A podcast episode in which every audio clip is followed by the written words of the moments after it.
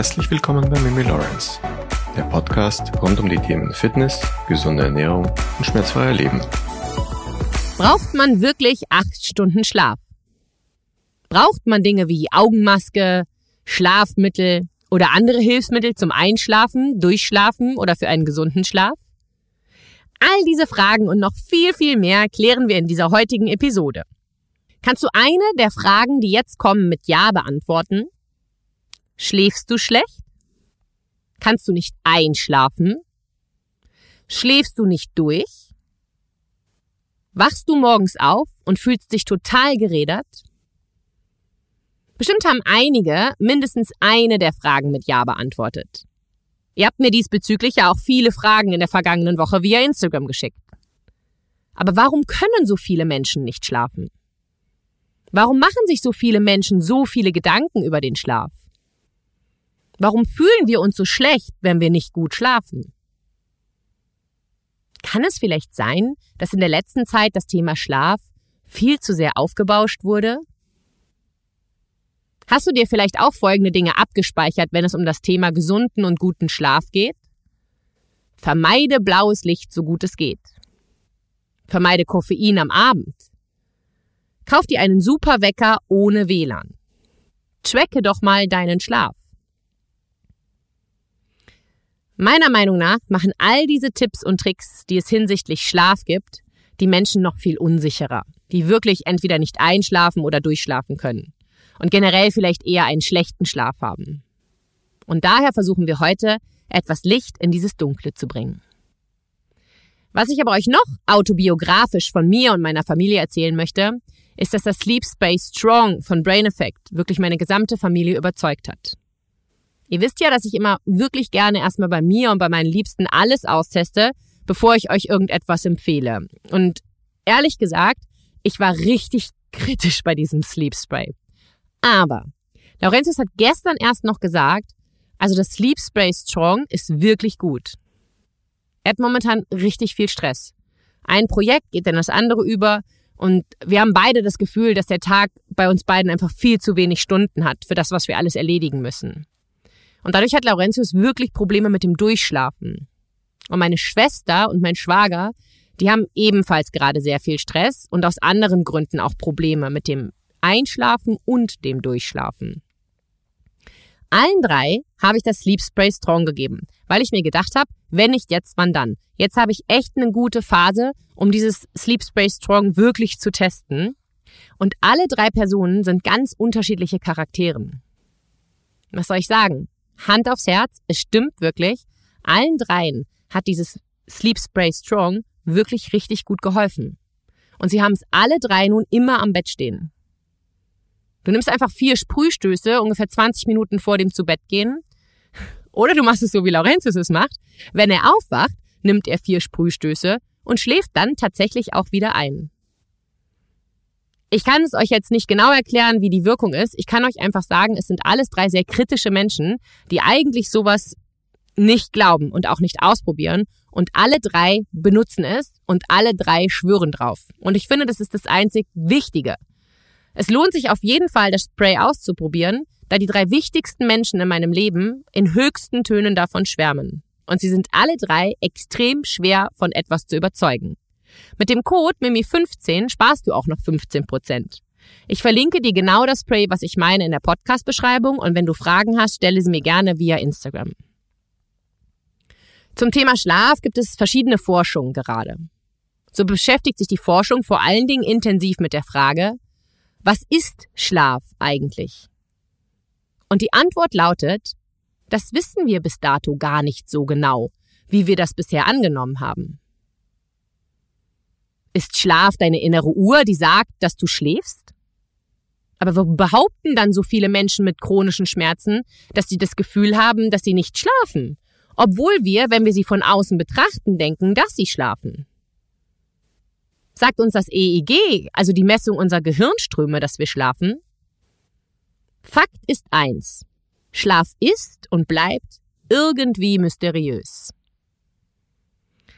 Was wir wissen ist, dass wir Schlaf brauchen. Und zwar alle Menschen ausnahmslos. Wir erfahren auch immer mehr und mehr, was ein guter Schlaf für uns alle zu bieten hat. So repariert Schlaf unser Gewebe. Während wir schlafen, werden die meisten Wachstumshormone produziert. So hilft uns unser Schlaf auch, solange wir Kinder sind, bei unserem Wachstum. Unser Gehirn organisiert wahnsinnig viel, während wir schlafen. Schlaf hilft uns, Dinge zu lernen und neue Erinnerungen zu formen. Was viele Menschen nicht wissen oder vergessen haben, wir schlafen auch, um zu vergessen. Man könnte sagen, dass unser Gehirn entscheidet, welche Erinnerungen und Erfahrungen wir behalten sollten und was wir besser loswerden, weil es nicht gut ist oder nicht brauchbar für uns ist. Wir hatten ja schon in den vorherigen Episode über die verschiedenen Stadien unseres Schlafs gesprochen, die wir alle innerhalb einer Schlafnacht durchlaufen. Ich hätte fast Phase gesagt, aber es ist natürlich die Nacht. Jede einzelne dieser Phasen hat ihre eigenen Muster der Gehirnaktivität. Wenn dich diese einzelnen Phasen näher interessieren, hör dir auf jeden Fall die vorherige Episode über das Thema Schlaf an. Da besprechen wir das nämlich alles en Detail. Eine Frage, die mir viele von euch gestellt hatten, lautet, wann weiß denn unser Körper überhaupt, dass es nötig ist zu schlafen?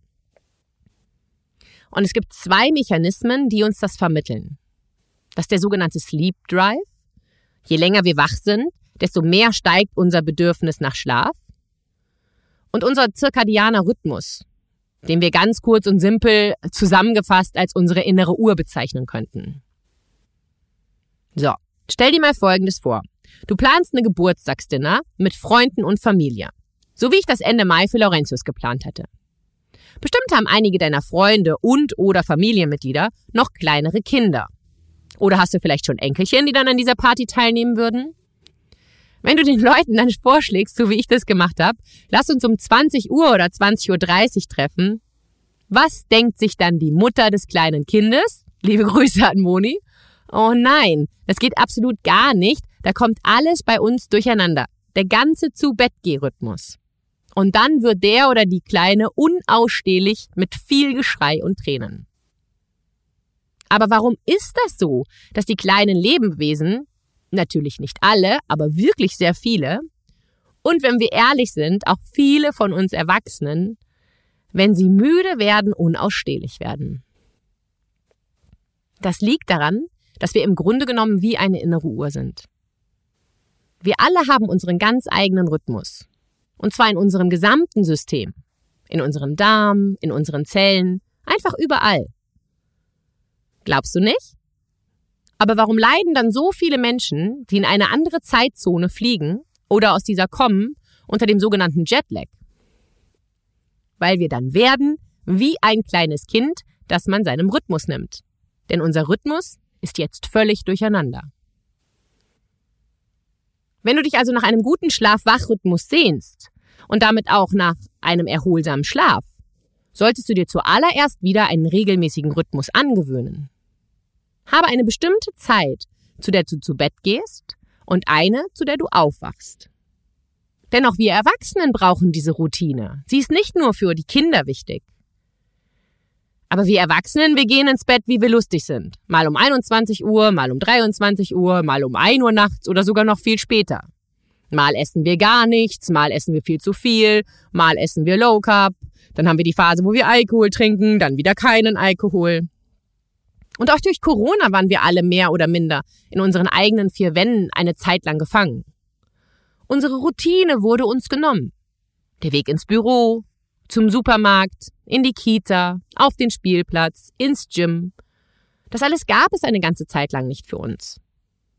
Dadurch änderte sich für viele auch die Essenszeiten und auch die Arbeitszeiten.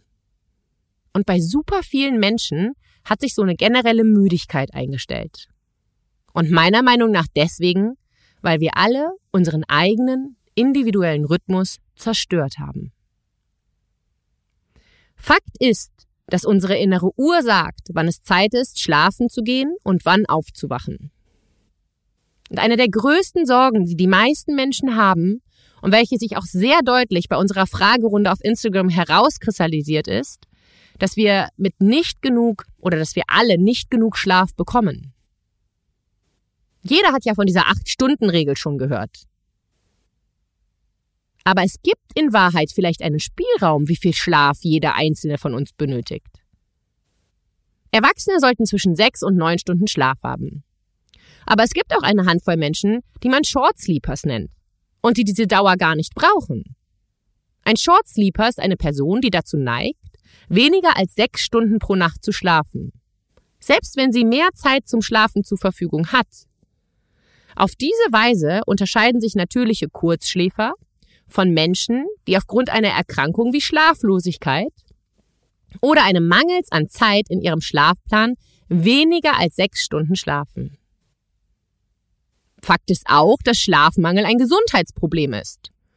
Bluthochdruck, kardiovaskuläre Probleme, Diabetes und so einiges mehr können die Folgen von Schlafmangel sein.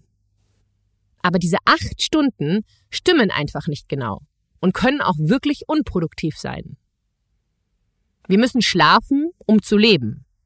Aber wir müssen nicht leben, um zu schlafen.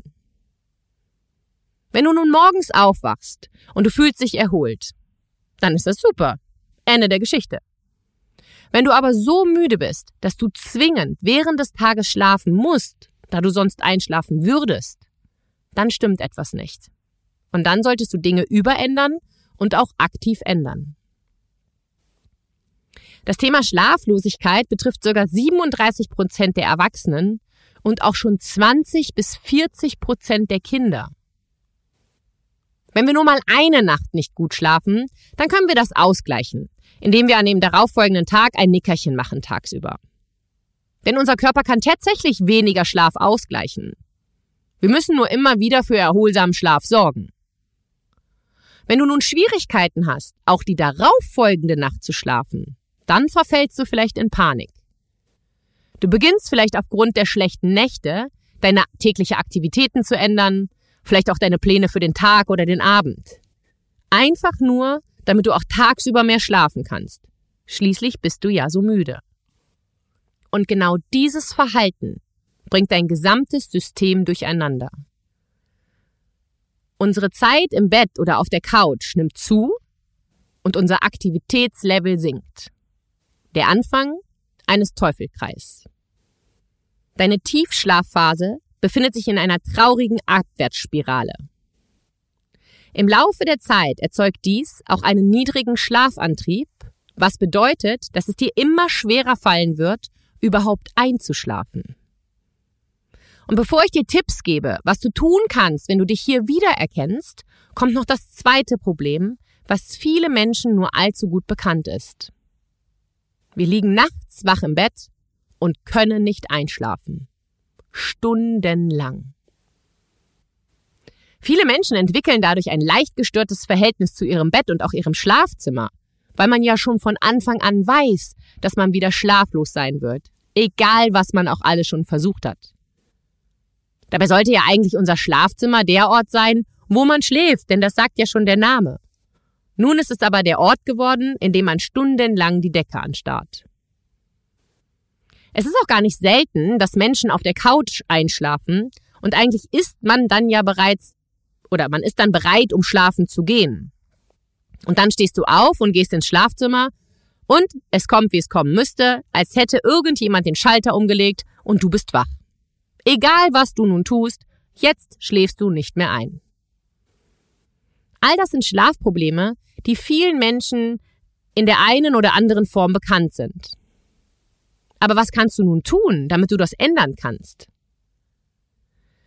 Beginne sofort damit, dass du bei Schlaflosigkeit im Bett nicht liegen bleibst, sondern stehe auf und mache etwas anderes, außerhalb des Schlafzimmers. Aber stehe dann dennoch zur gewohnten Uhrzeit auf. Entwickle feste Uhrzeiten zum Zubettgehen und Aufzustehen. Selbst wenn du dann in der Nacht aufstehen musst, weil du nicht mehr schlafen kannst. Wenn du ins Bett gehst und du kannst nicht einschlafen, starre nicht die Decke an, sondern stehe auf und verlasse wieder das Schlafzimmer. Aber versuche dennoch eine Routine reinzubekommen. Denn bei vielen Menschen gibt es aktuell eine Spanne von drei bis zu fünf Stunden, wann sie ins Bett gehen. Und das ist nicht gut. Es geht wieder darum, dass du dein Bett und dein Schlafzimmer mit Schlaf und etwas Schönem in Verbindung bringst und nicht schon bei dem Gedanken, zu Bett zu gehen, in Panik verfällst. Du kannst dir auch die kognitive Verhaltenstherapie als Hilfe suchen, sozusagen. Dafür führst du ein Schlaftagebuch. Sagen wir mal über den Zeitraum von zwei Wochen. Trage alles ein, was dein Verhalten und deine Erfahrungen angeht. Was hast du an dem Tag gemacht? Wie ging es dir an dem Tag? Was hast du gedacht, als du nicht schlafen konntest? Alles aufschreiben. Denn so kannst du herausfinden, was für dich individuell sehr wichtig und auch das Richtige ist. Versuche auch ins Bett zu gehen, wenn du wirklich müde bist und nicht ins Bett zu gehen, weil es 22 Uhr ist und du dir gesagt hast, dass du um 22 Uhr ins Bett gehen willst. Und achte auch auf folgende Faktoren, die definitiv einen Einfluss auf deinen Schlaf haben werden. Den Alkohol, deine Umgebung, deine Umwelt, dein Alltag, dass du vielleicht keinen Sport machst oder zu spät zu anstrengenden Sport, wie deine Beziehung ist und so weiter. Jetzt ganz zum Abschluss dieser Episode möchte ich gerne noch ein paar Gedanken mit auf den Weg geben. Diese Fitnessuhr an deinem Handgelenk. Dein Handgelenk, welches dir sagt, dass du schlecht schläfst und dadurch nicht erholt bist. Und aufgrund dessen du dann entscheidest, ob du dich gut fühlst oder nicht.